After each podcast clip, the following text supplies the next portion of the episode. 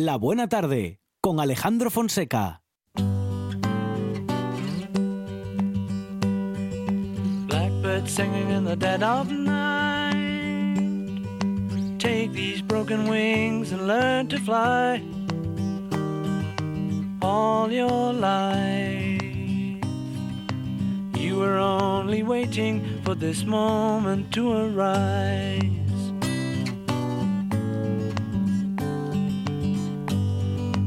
Blackbird singing in the dead of night.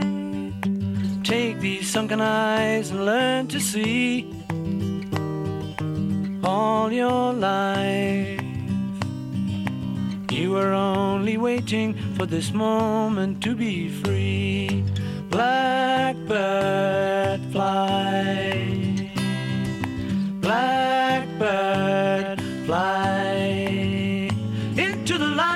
dark black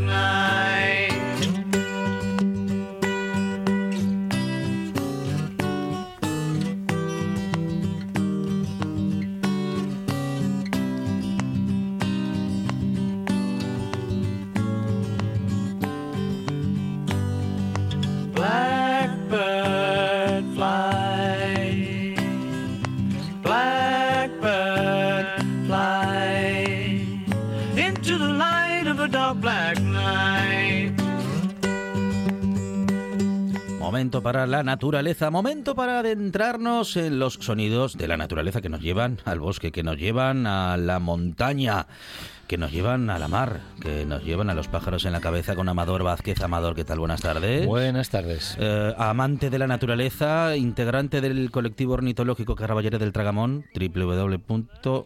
Eh, no, y perdón, y responsable de Picatuero Naturaleza, y ahí sí tenemos página eh, www.picatueronaturaleza.es, bueno, donde la naturaleza es la excusa, y en estos días fabrican canoas. Sí, esta- estamos dedicándonos a, hacer rafting, rafting, porque bueno, el tiempo nos está acompañando mucho.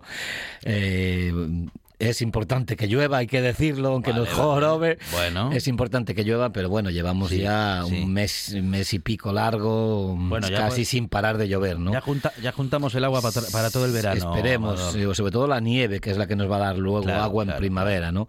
La nieve es muy importante para que tengamos agua en verano. Mm. Pero bueno, esperemos que el temporal amaine poco a poco y, y bueno, tengamos algunos días de, de- de descanso. Estamos en la época eh, inver- otoño casi casi eh, cerca del invierno mm, y, y es normal que, que, que esté este tiempo, ¿no? Pero bueno, tan seguido, tan seguido, pues nos, nos satura, ¿no? Nos satura porque nos impide hacer una vida un poquito más normal y a nosotros pues hacer nuestros talleres y nuestras actividades fuera, ¿no? Ir al campo, ir a la naturaleza, que bueno, no es excusa, pero eh, hay, que, hay que abrigarse mucho, hay que ponerse ropa de aguas y bueno, a veces es bastante incómodo.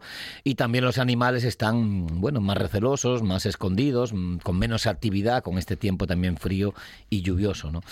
Pero bueno, ahí estamos. El domingo tenemos visita ornitológica en el Jardín Botánico con el colectivo y, y esperemos que la previsión es que va a ser bueno. Esperemos que sí, que sí, que el domingo ya esté bueno y podamos realizar esta visita guiada de dos horas, bueno, recorriendo todo el Jardín Botánico y, y enseñando a la gente qué pueden ver y dónde pueden ver, qué aves y, y bueno, cuáles son más habituales y cuáles son más esporádicas y, y dónde anidan y, y cómo viven y todas estas cosas, ¿no?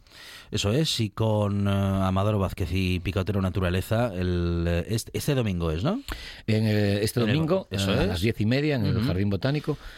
Para disfrutar de la naturaleza, en la observación, bueno, y también recibir las, eh, las explicaciones de los pájaros que allí viven. Eso es, Bueno, eso que allí viven o que por allí pasan. Bueno, sí, eh, tenemos censadas cerca de un centenar de aves en el botánico, de las cuales eh, sobre 65 son residentes, quiere decir que están allí todo el año, con lo cual, bueno, es una cantidad muy buena de aves para un recinto de, de 18 o 19 hectáreas, creo que tiene ahora, con lo cual, pues bueno, es un- una zona muy buena para ver aves porque están acostumbradas a la presencia de gente y eso no influye para que sigan haciendo su, su, vida habitual, para que se comporten de manera normal y podamos verlas muy cerca y, muy fácilmente, ¿no? Entonces, bueno, es un sitio un poquito especial por sí, el entorno ya, los bosques que tiene y luego, pues eso, para las aves es un, un lugar especial. Y procuramos también que sean especiales estos minutos de radio en los que escuchamos pájaros, en los que nos acercamos a la naturaleza para conocerla, para respetarla y para quererla. Bueno, en ese orden o en el que usted quiera, pero en cualquier caso el orden ya lo ponemos con los sonidos que llegan así.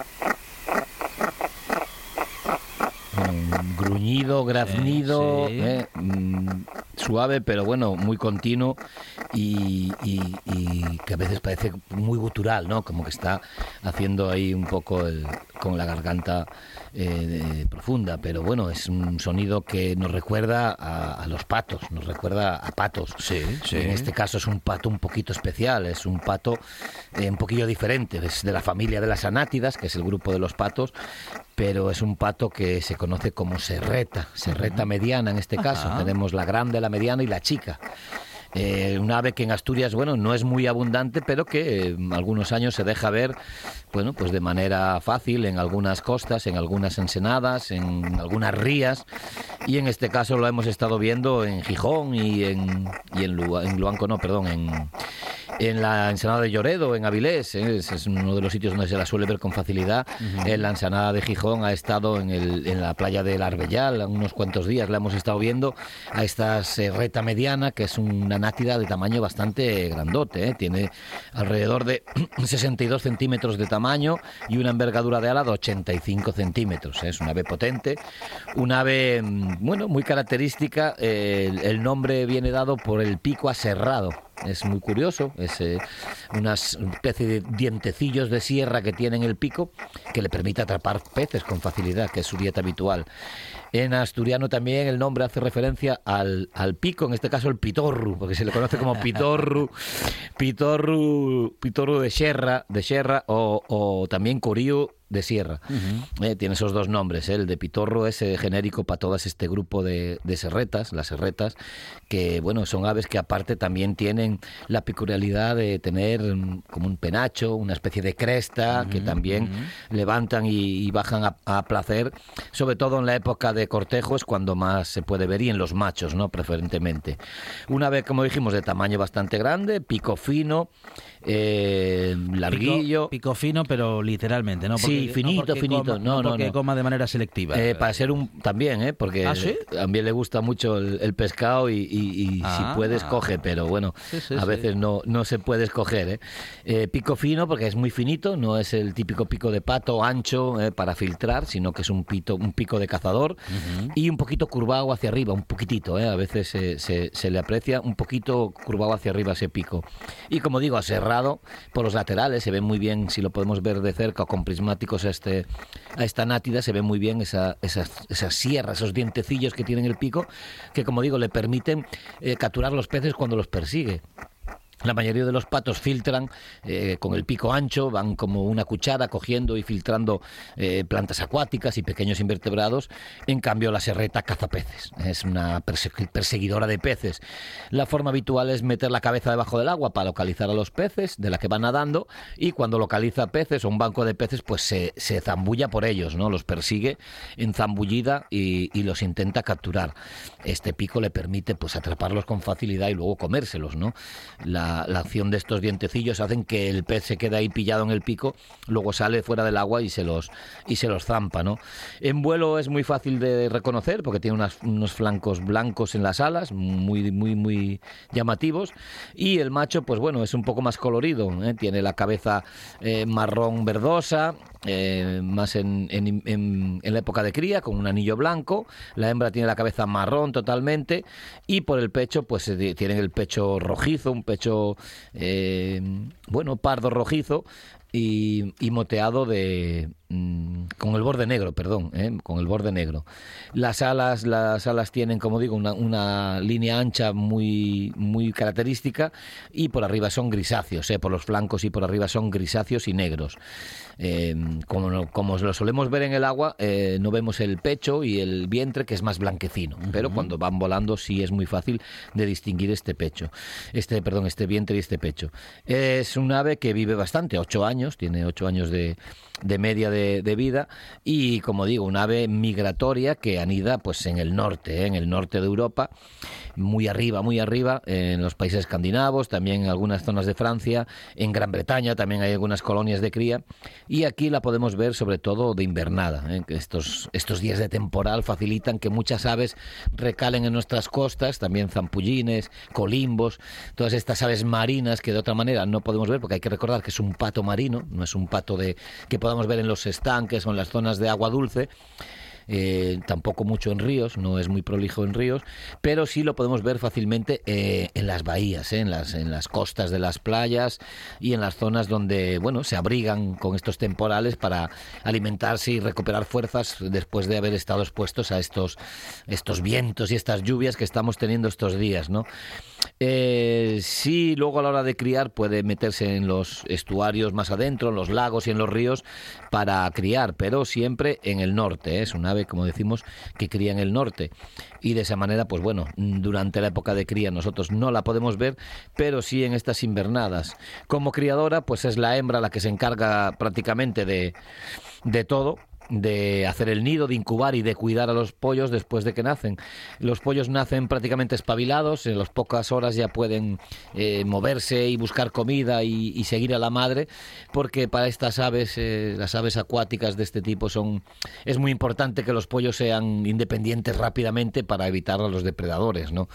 Anidan en, en zonas de, de matorral, de hierba, cerca del agua en una pequeña eh, oquedad, eh, a veces tapiza un poquito la hembra el nido, pero normalmente pues en simplemente un agujerillo eh, en el suelo donde, bueno, pues muchos huevos, ¿eh? muchos huevos. De 8 a 10 huevos es una, un ave que tiene muchísimos huevos y claro, sacar adelante todos estos pollos pues implica una sola nidada al año.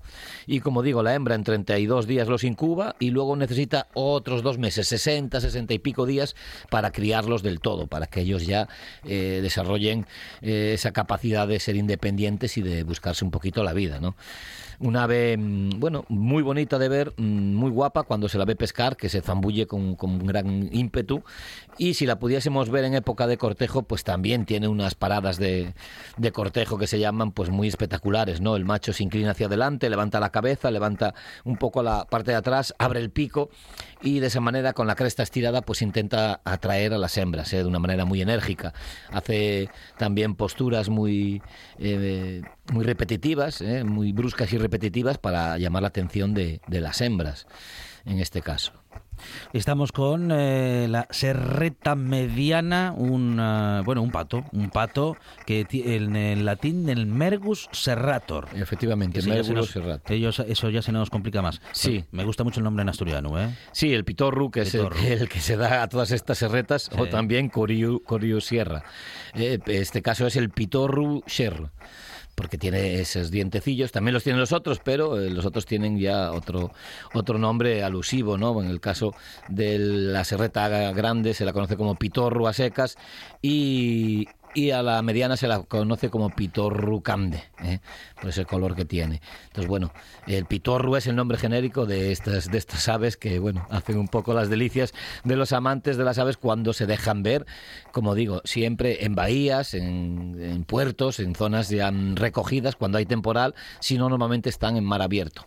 Y aquí, pues bueno, pueden llegar en individuos o pequeños grupos, pero suelen estar en, en bandos bastante grandes, eh, incluso de cientos de ellos, y eh, también tiene un sistema de pesca muy peculiar, que no lo hemos dicho antes, pero esa manera de cazar peces que también tienen otros animales, que es ponerse todos en fila e intentar llevar los peces hacia zonas más someras de agua menos profunda, donde es más fácil cogerlos, ¿no?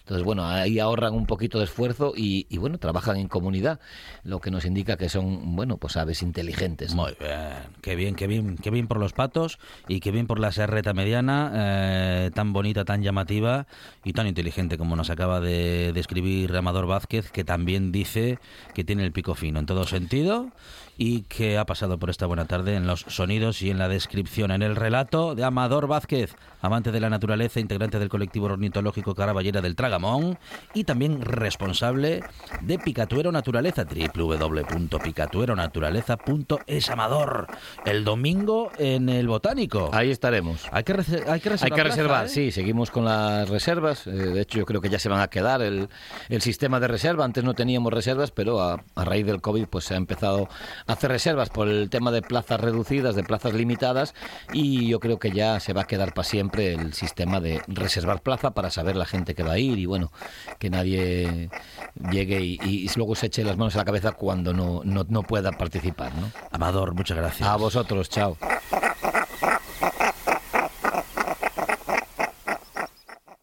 Una de vinilos al ajillo, dos de micros al cabrales, tres de cables afogados. Oído Cocina. Carlos Novoa se cuela en las mejores cocinas del país Astur. De lunes a viernes, a las 11 de la noche, Oído Cocina con Carlos Novoa. Esto es RPA, la radio autonómica de Asturias.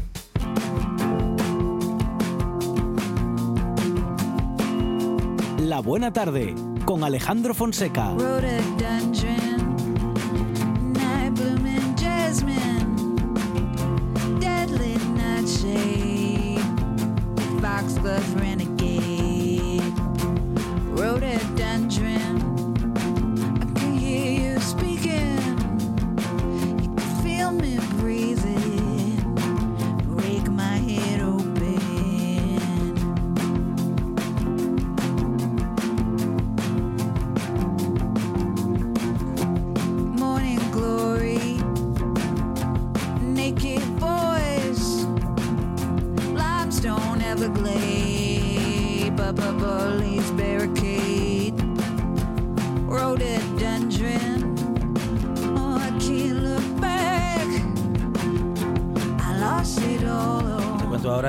Cole La Milagrosa de Oviedo eh, se ha iniciado un programa de reciclaje, en este caso de reciclaje de maquinillas de afeitar, una iniciativa de la que hablaremos desde ya con Ana Almeida. Ana, ¿qué tal? Buenas tardes. Buenas tardes. Bienvenida a esta buena tarde, un programa, Ana, en el que además se recaudarán fondos para la cocina económica Hijas de la Caridad San Vicente de Pau. Así es. Bueno, sabes que hoy hay productos que son muy difíciles de reciclar y que cuando los tiramos a la basura van directamente al vertedero o son incinerados. Entonces, eso pasa porque son productos muy complejos a nivel de material o em, demasiado pequeños y, por supuesto, difíciles de separar. ujú. eh, lo que encarece mucho el proceso de, de reciclaje. Y, por ejemplo, las maquinillas de afeitar que hablabas, eh, se compone de plástico duro en el mango, a veces tiene goma, la cuchilla y el plástico transparente en la tapa. Entonces, todo eso hay que separarlo eh, para poder reciclarlo. Eh, y aquí entra Terracicle, Ujú, eh, una empresa de reciclaje que es innovadora y que se especializa en el tratamiento de residuos difíciles de reciclar. ujú, ujú. Eh, el objetivo es, bueno, tiene la misión de eliminar la de, bas- de ba- de basura y el objetivo es dar una segunda vida a estos productos que están tan presentes en nuestra vida cotidiana, ¿no? Ujú, Eh, entonces, Terracicle se asocia con eh, las principales marcas de consumo como Vic para patrocinar programas de reciclaje que sean gratuitos a Ujú. nivel nacional. ujú, ujú. Y, y- y- y, eh, el colegio La Milagrosa de Oviedo em, se, ha, eh, se consolida como uno de los primeros puntos de recogida en Asturias Para reciclar las máquinas de afeitar, pero también los bolígrafos. Eh, bueno, entonces em, los habitantes de Oviedo pueden eh, evitar que sus basuras em, eh, acaben en, en- en la- en el vertedero o sean incinerados. Y eh, nuestro programa tiene el avantaje de, eh, de tener una componente de solidaridad y entonces em, estas basuras, eh, eh, lo más cuando son recicladas, Sí. Eh, además van a recaudar fondos para la cocina económica, como decías. ¿Qué sucede luego con esas maquinillas de afeitar? ¿Cómo se reciclan, Ana? Porque, bueno, las, eh, las separamos, en este caso, como decías, todos los productos que son, bueno, digamos que pequeñitos, son difíciles de reciclar eh, o son muy costosos para ello. Mm, Haciendo una campaña como esta, específica para ese producto pequeñito, para guardarlo o reciclarlo todo en el mismo sitio o tirarlo todo en el mismo sitio, eso ya, mm, eh, digamos, por un lado, eh, simplifica su reciclaje y por otro, en este caso, Ana, eh, ¿para qué tenéis pensado utilizar en ese reciclaje las maquinillas de afeitar o, en su caso, para qué se suelen utilizar si se reciclan? Así es, bueno, una vez recorridos los productos, eh, nosotros los limpiamos, los separamos los materiales y eh, para las maquinillas de afeitar, por ejemplo, el metal de las cuchillas se funde en lingotes para ser reutilizado por la industria metalúrgica y el plástico se funde y se transforma en granulos que se vuelvan a moldear para crear productos nuevos, como eh, por ejemplo jaboneras o otros artículos que sean útiles para nuestra sociedad. Y entonces el programa contribuye para la economía circular, ya que los residuos son utilizados de nuevo por los fabricantes y reintroducidos en el sistema productivo para evitar el uso de nuevas materias primas. Bueno, eh, un eh, reciclaje que, como decías, tiene una iniciativa también eh, solidaria para recaudar fondos para, mm, bueno, pues justamente para la cocina económica de Hijas de la Caridad San Vicente de Pau. Ana, em, ¿el reciclaje es algo a lo que nos hemos acostumbrado o al menos lo de separar? Porque lo de reciclar al final es algo que se realiza en las plantas procesadoras. Sí, así es. Es muy, pienso que es muy impor- importante. Bueno, primero debemos reducir nuestro consumo, eh, intentar reutilizar y después reciclar. Pero hacer la separación es muy, es muy importante y porque para evitar para evitar el vertedero, vertedero y también evitar como decía que se consuma nuevas materias primas y entonces en ese programa todo el mundo puede participar. Eh, se puede colaborar de dos maneras, o depositando el producto en los puntos de recogida más cercanos, eh, pero también invitaría a, a quien quiera de crear eh, su, su- su mismo punto de recogida. Ujú. Eh, en cualquier lugar puede ser un punto de recogida, que sea residencias de estudiantes o mm, otras asociaciones, oficinas o tiendas. Y solo tienen que cre- crear una cuenta en terracicle.es, terracicle con Y, y solicitarse para parte de- del programa que elijan. Bueno, Ana, en cualquier caso, esta, esta campaña ya abierta en Asturias y en este caso en Oviedo, en el Colegio La Milagrosa eh, de esa ciudad, ya está abierta la campaña y se pueden eh, llevar a reciclar nuestras maquinillas de afeitar entre el lunes y el viernes, bueno, en horario de cole, eh, de 9 a 17, y nos podemos acercar por allí eh, como, bueno, de momento como único punto para este reciclaje, ¿no? Y, y, em, y así es, la comunidad eh, educativa, pero también los, los habitantes de Oviedo pueden reciclar ahora gratuitamente. Y no solo de mm, las maquinillas de, de- de afectar de la marca Vic, sino de cualquier marca eh, y que sea recargable como eh, desechable.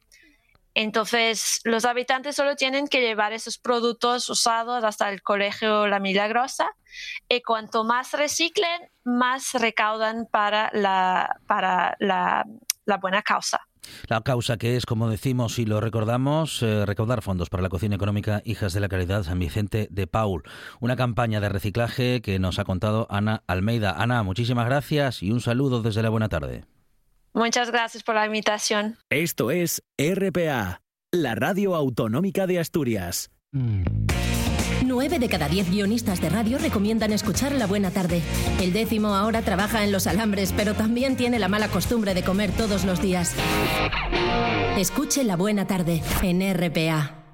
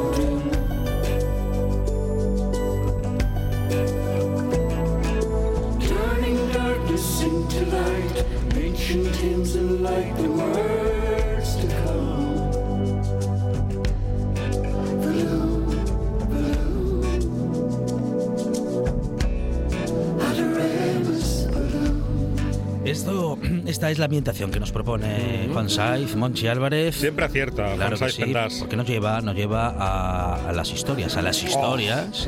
Las historias fantásticas, estupendas, maravillosas de Alba Rueda. Esa misma Alba Rueda, ¿qué tal, compañera y amiga? Buenas tardes. Hola, Alba. ¿Qué tal? ¿Cómo estáis? Alejandro Monchi, buenas tardes.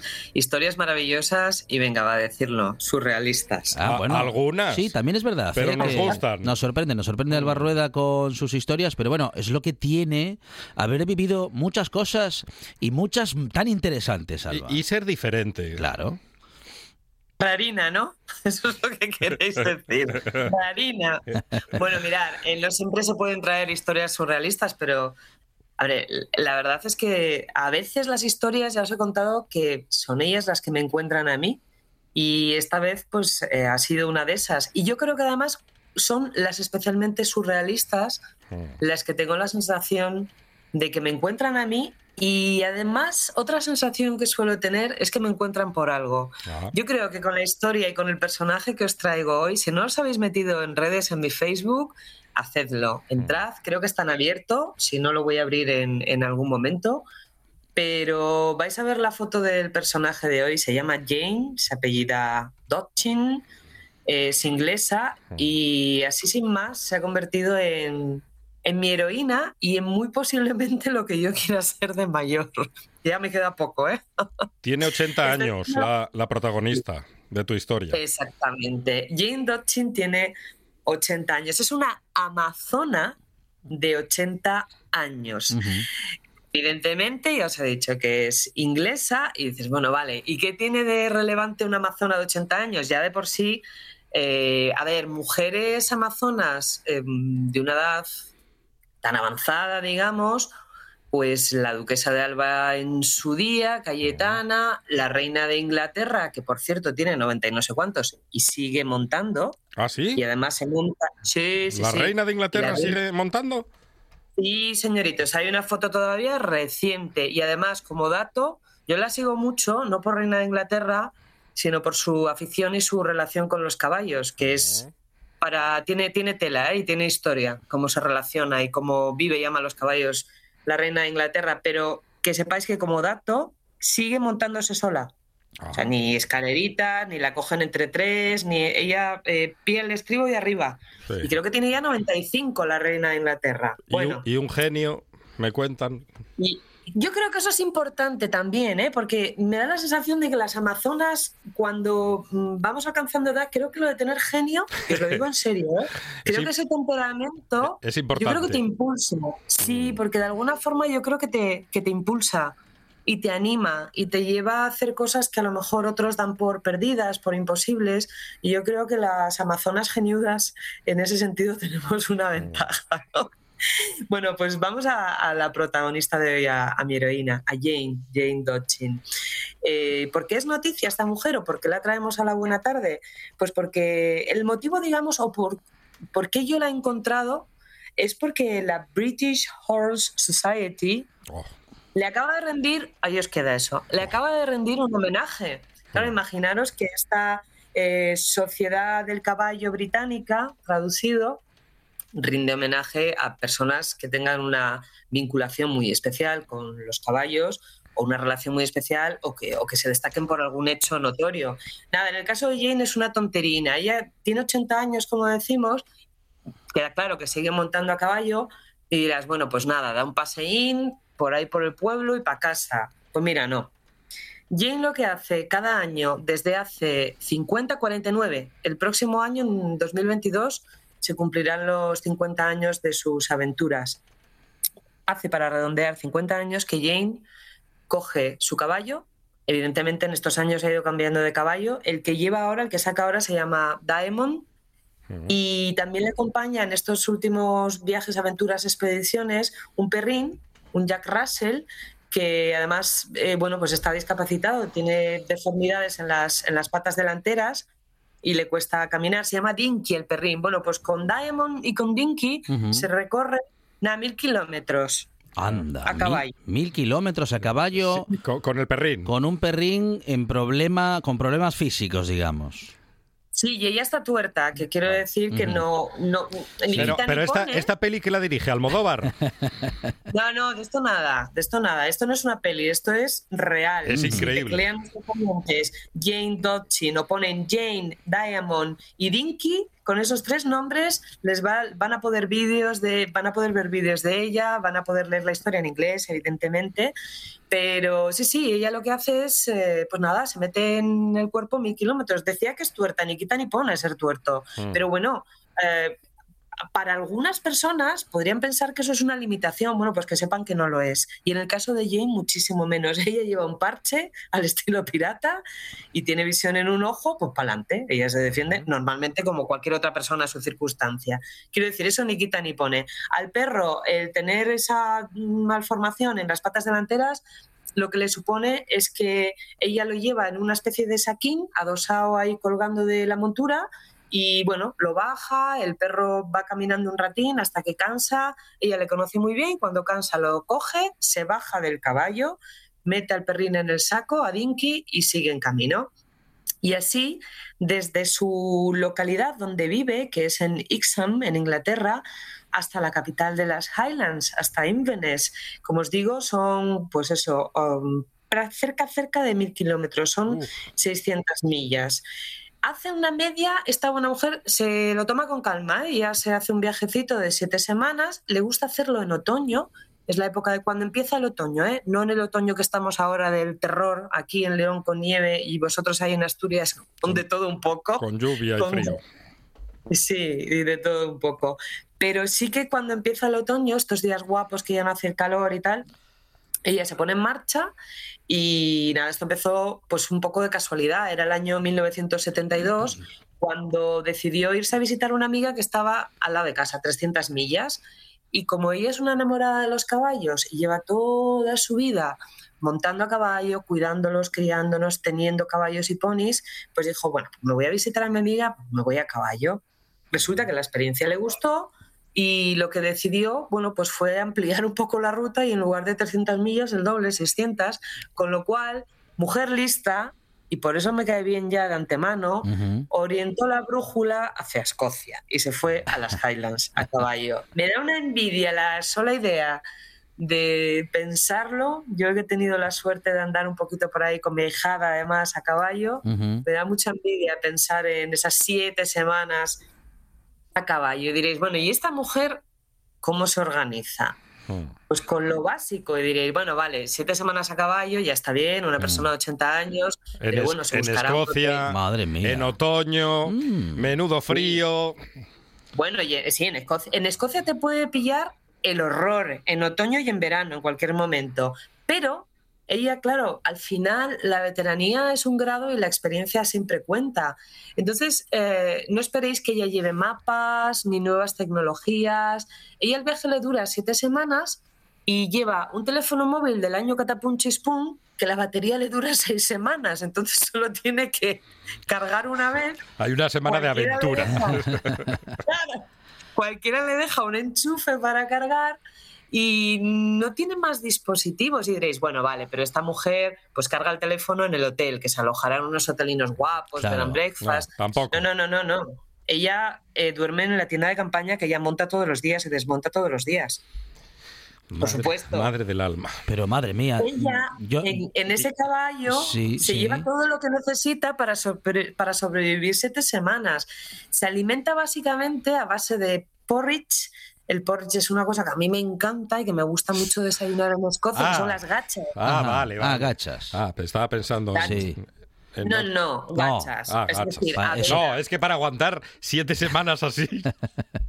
Claro, pero las gachas tenéis que saber que si no las habéis desayunado nunca, vosotros cuando, cuando tengáis por delante un día fuerte, de mucho gasto energético y que necesi- necesitéis estar potentes, Pedimos gachas. un- Sí, preparar, no, preparároslo. ¿Qué pedimos? ¿Qué señoritingo es esto? No, no, yo voy, yo voy a la cafetería del barrio y pido gachas, a ver qué me dicen. Bueno, eh, no, te dirán que, qué te pasa. Sí. Bueno, tú en tu casa coges eh, copos de avena y un poquitín de leche y si te gusta la miel, le echas un poco de miel, puedes echar pasas, la imaginación al poder, lo cueces todo junto y eso te lo metes para el cuerpo y tiras. Y es uno de los secretos de Jane, o sea que no os lo toméis a broma. Ya. Las gachas, lleva gachas eh, como alimentos básicos, galletas de avena y queso. Y con eso ya tira. ¿Que no tiene leche para hacer las gachas? Bueno, ella va parando en los manantiales que los conoce perfectamente, cada 50 años haciendo la ruta, y recoge el agua que luego utiliza para asearse, para beber. Y si no tiene leche, las gachas, para aligerarlas un poco, también se pueden preparar con agua. Con eso es con lo que tira. Para hacer su sus necesidades, ella lo que hace es eh, cava, ¿eh? un retretín, Una letrina. hace sus necesidades, Ujú. exactamente una letrina justo de campaña, pero con 80 años se pone a cavar. ¿eh? Su letrina, lo tapa, lo deja todo curiosino. Mira, una de las cosas importantes que dice Jane y que deberíamos tomar nota y que a ella dice que le horroriza es como a lo largo de estos 50 años en el recorrido que hace, en su ruta de Inglaterra hasta las Highlands, eh, le está horrorizando la cantidad de basura que ella se está encontrando en plena naturaleza. Algo que no pasaba hace 50 años y ahora dice que es tremendo, que la, que la horroriza realmente. Entonces, pues bueno, como os digo, la intendencia consiste en, en eso, en llevar en su montura todo lo que necesita, montar y desmontar. Ojo, piensa seguir haciéndolo, porque de momento eh, no tiene ningún problema. La señora dice que se encuentra fuerte, con lo cual, bueno, pues eh, sin más. No le gusta nada a Jane cuando llueve, que para ser inglesa es como si para ser asturiano no te gusta cuando llueve. Guasa, a ¿no? veces pasa. Sí, ya lo sé, Monchi, pero que decir que, que es una desgracia como otra cualquiera, pero estás en el sitio peor indicado, Asturias, Inglaterra. Es lo que tiene, es lo que tiene el azar.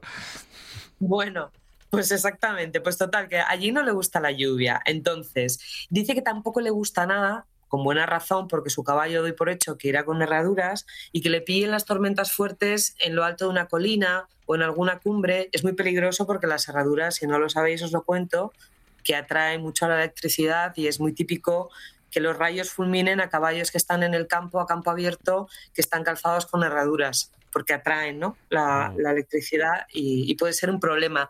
¿Qué hace esta mujer? Como os decía antes, ella no, no utiliza mapas, con lo cual dice que para qué, si tiene todas las rutas en la cabeza. Entonces, ella elige un poco la ruta en función de, del tiempo que va a hacer.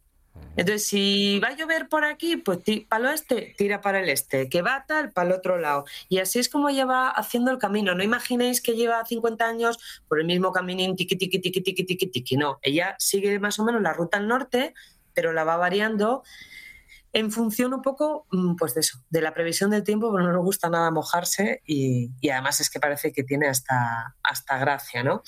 Eh, la mantienen informada los muchísimos amigos que tiene a lo largo del camino y que se ha ido haciendo durante estos 50 años.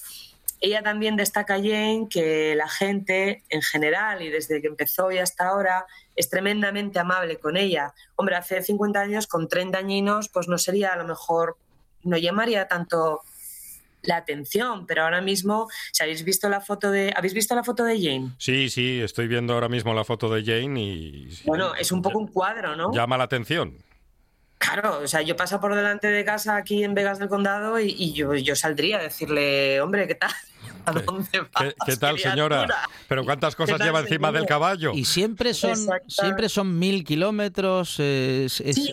sí. Sí, sí, y bueno, ella se hace esa ruta de Ixham a, a Inverness, de Inglaterra a la capital de las Highlands, aproximadamente, Alejandro, imagínate que si se desvía un poco en algún momento, pues igual puede acortar 50 kilómetros o alargarlos, pero vamos, ponle que son mil kilómetros de, de campo y de, y de ruta y, ojo, ella se hace al día aproximadamente entre 15 y 20 millas. Estaríamos hablando de unos 25 a 32 kilómetros. Mm, Yo no sé si habéis montado a caballo alguna vez vosotros. Sí, sí. Es, es de- Mm. demasiado, demasiado tiempo para estar encima del caballo. Sí, sobre todo, Bueno. sobre todo si no, ti- si no tienes mucho arte en ello, como es nuestro caso, Alba. Ha- Hable por Claro, usted. a ver, es, ver- es verdad que, que cuando ya montas a caballo, estás avezado a montar a caballo, no te enteras. Claro. Para empezar, porque vas relajado encima del caballo. El problema de todas las, cuando montáis un ratín a caballo y no sabes, es la primera vez o no tienes mucha experiencia, te vas a tensar, te vas a poner nervioso y eso va a hacer que cuando te bajes del caballo, pues se resienta tu musculatura. Cuando tú estás acostumbrado a montar a caballo, te gusta montar a caballo, vas a ir relajado en la montura y además vas a tener otra cosa a favor. Tus músculos están trabajados, están entrenados, están acostumbrados a todo lo que implica el vaivén del caballo, el paso, el trote, el galope lo que sea. Con lo cual, Jane, que lleva toda la vida montando a caballo, igual que la reina de Inglaterra, pues no te enteras, la verdad. Yo ahora puede pasar bastante tiempo sin montar a caballo, por lo que sea, y me monto y claro, no te enteras. No, no tienes agujetas al día siguiente, no estás acostumbrado, estás hecho a la postura y sobre todo, y lo más importante, pues vas relajado. Pero bueno, aún así, eh, 80 años, por muy acostumbrado que estés a ese ritmo de 25 a 32 kilómetros al día, eh, la paliza Mm. es bastante importante para ti para el caballo. Si os fijáis en la foto, el caballo que lleva es un tipo, y no me atrevería a decirlo seguro, yo creo que es un cop coal, que es una especie de, como nuestro percherón, pero un, poco más pequeño, como una especie de pony percherón, patas muy fuertes, caballos muy anchones, de mucha grupa, que al final ahí vas como en un sofá, eso es verdad. Y también tiene que ser un caballo fuerte para poder llevar todos los estaribeles que lleva Jane, que no lleva mucho para las siete semanas que está, lleva lo elemental. Pero bueno, tiene que llevar, ojo, el caballo algo de pienso seguramente tendrá que llevarle. Mm. Al perro hay que llevarle el pienso también, o algún tipo de comida. Más la comida de ella, más cuatro pares de calcetos, más la tienda de campaña, más mamá, mamá, mamá. Más, más. Bueno, pues al final... El, caballo, el caballo tiene que ser fuerte, parece un caballo bretón. Sí, sí, exactamente, exactamente, Monchi. No es un bretón, yo creo que es un cop pero es un estilo bretón, por ahí, exactamente. Un estilo bretón. Igual un poquito más bajo, pero caballos que son, yo los llamo los caballos sofá. Son muy cómodos de ir montados en ellos. Son caballos además muy tranquilos, con un temperamento muy noble, muy fiable y que tiran como, como tanques. O sea, que tener en cuenta que, claro, esta mujer no va en llano. Cuesta arriba, cuesta abajo, monte arriba, monte abajo.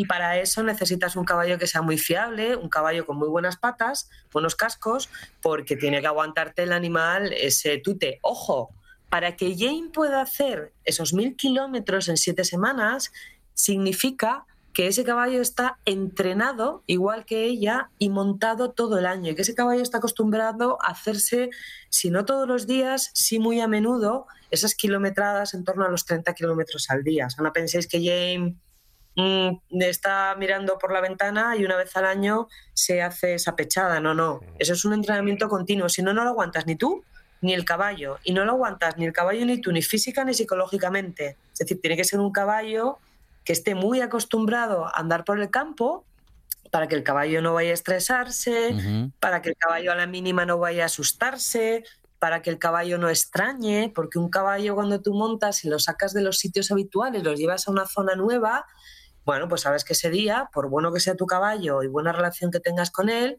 ese día ya sabes que tienes que prestarle una atención especial porque el caballo va a estar inquieto, va a estar más pendiente porque no conoce y cuando ellos no conocen el territorio se extrañan y están un poquito más, pueden asustarse un poco más. Entonces, tanto Jane como su caballo, bueno, el perrín nada, el perrín es un profesional de ir en el saco, no tiene problema.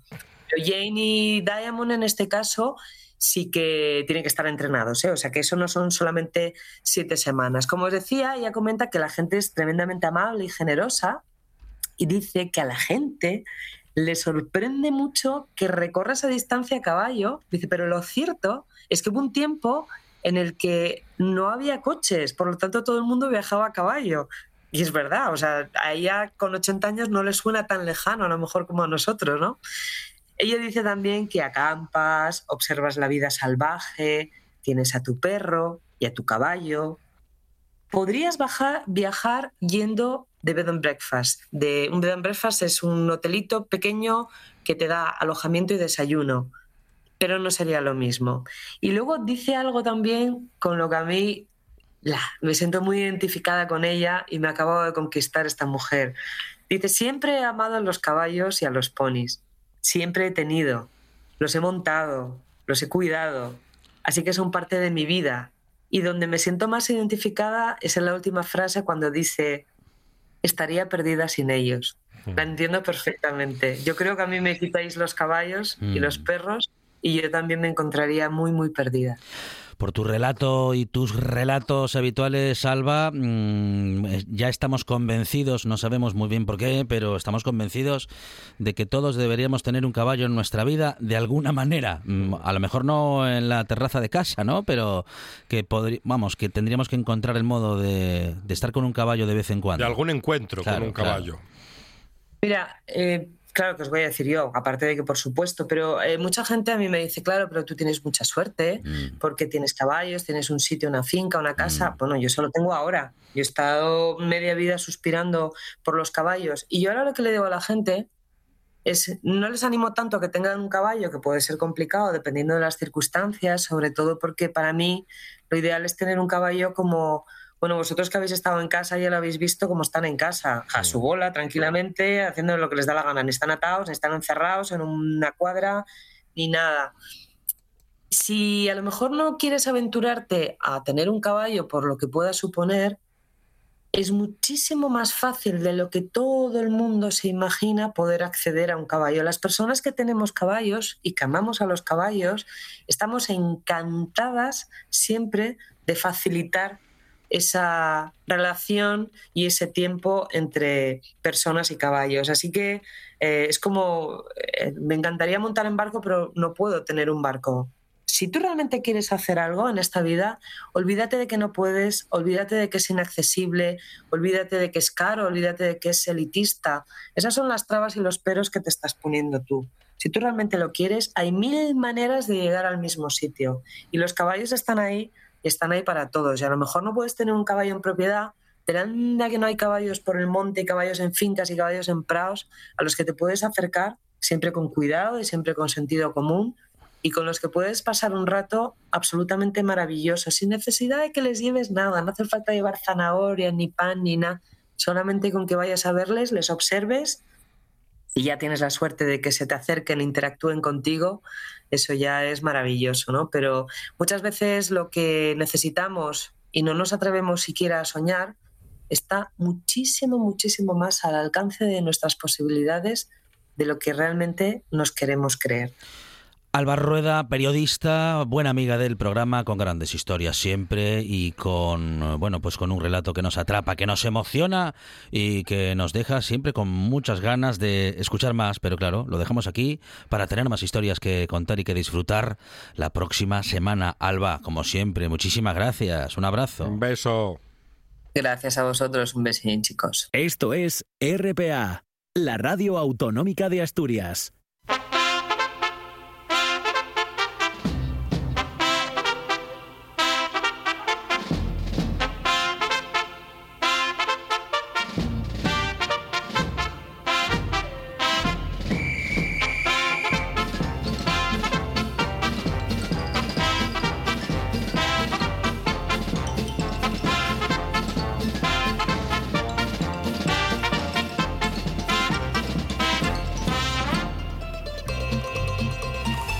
Radio sin una buena sonrisa, no hay una buena sonrisa sin eh, bueno, una buena excusa y en este programa con esta sintonía siempre encontramos unas cuantas. A las 11 de la noche y en redifusión a las 6 de la mañana con Mister Radio en RPA. Se lo han contado muy bien, Monchi Álvarez lo sabe y lo saben todos los oyentes en RPA a partir de las 11 de la noche, en redifusión a las 6 de la mañana. Carlos Novoa con una nueva edición de... Oído, cocina. Carlos Novoa, ¿qué tal? Buenas tardes. Hola, muy buenas tardes, saludos cordiales. Eh, bue- bue- buenas noites. bueno, no lo digo, es que, y- Ya, eh, ya ¿cómo sé, se dice? ya sé por dónde Ya, eh, Eh, qué bien, ¿no? Es que no, no da puntada sin hilo. Eh, co- yo, además, yo, mm, ¿sabes que esa competición la escribo con G al principio, con G y una U qué- y qué- diéresis? ¿Qué competición? ¿De qué está hablando? Yo de la UEFA. De la La UEFA. UEFA. Ah, la UEFA. Yo le Ah, tengo un amor a la UEFA. pongo- Porque el Sporting fue varias veces a la UEFA. Ajá, sí, Sí, sí, sí. El Oviedo solamente fue una, eh, con el Génova. Y ahora hay No algunos acuerdo. equipos a los que no les queda más remedio que Eh, exactamente. que la UEFA. Yo, la- esas co- Pero competiciones. está, las- está- te lo está prometo, bien porque la- no la tiene en su palmarés.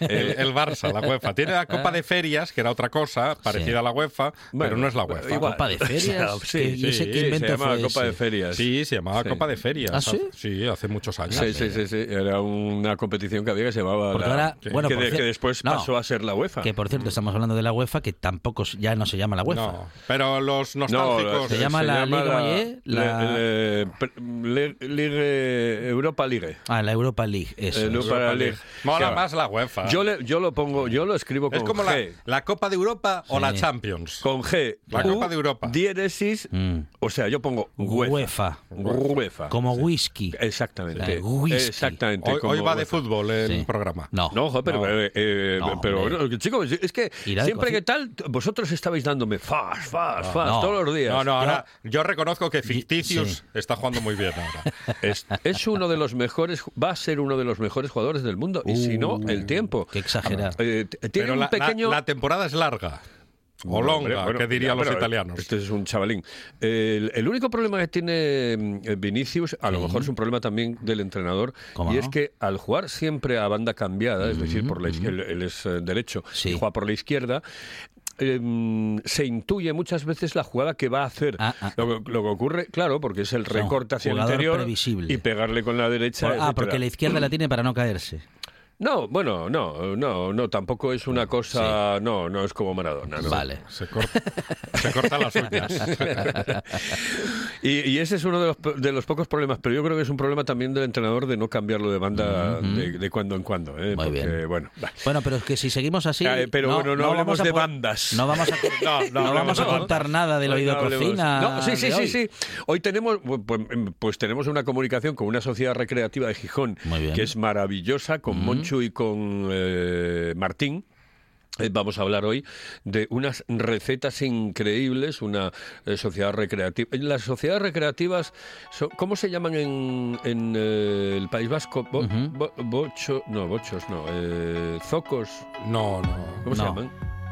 Sociedades gastronómicas. No, no, pero tienen un nombre como... Bueno, no sé exactamente ahora, no. Bueno, lo descubriremos esta Bueno, noche. nada, venga, y Muy bien. hablaremos también de una receta de pasta impresionante, Mm. ¿eh? de pasta que, bueno, pues nos, nos va a dar mucho, mucho que hablar. Desde Venecia, por cierto. Será esta noche aquí en RPA a partir de las 11 de la noche con Carlos Oboa en redifusión a las 6 de la mañana. Él tendrá una nueva edición de Oído. ¡Cocina! Y Oído Cocina mm, decimos nosotros porque claro, Oído eh, tenemos ya ah, pues ahí presto y preparado para escuchar eh, las noticias de las 8 de la tarde. Finalizamos programa, pero regresamos mañana aquí a RPA con más Buena Tarde y más Radio a partir de las 4 de la tarde. Monchi Álvarez, gracias. De nada.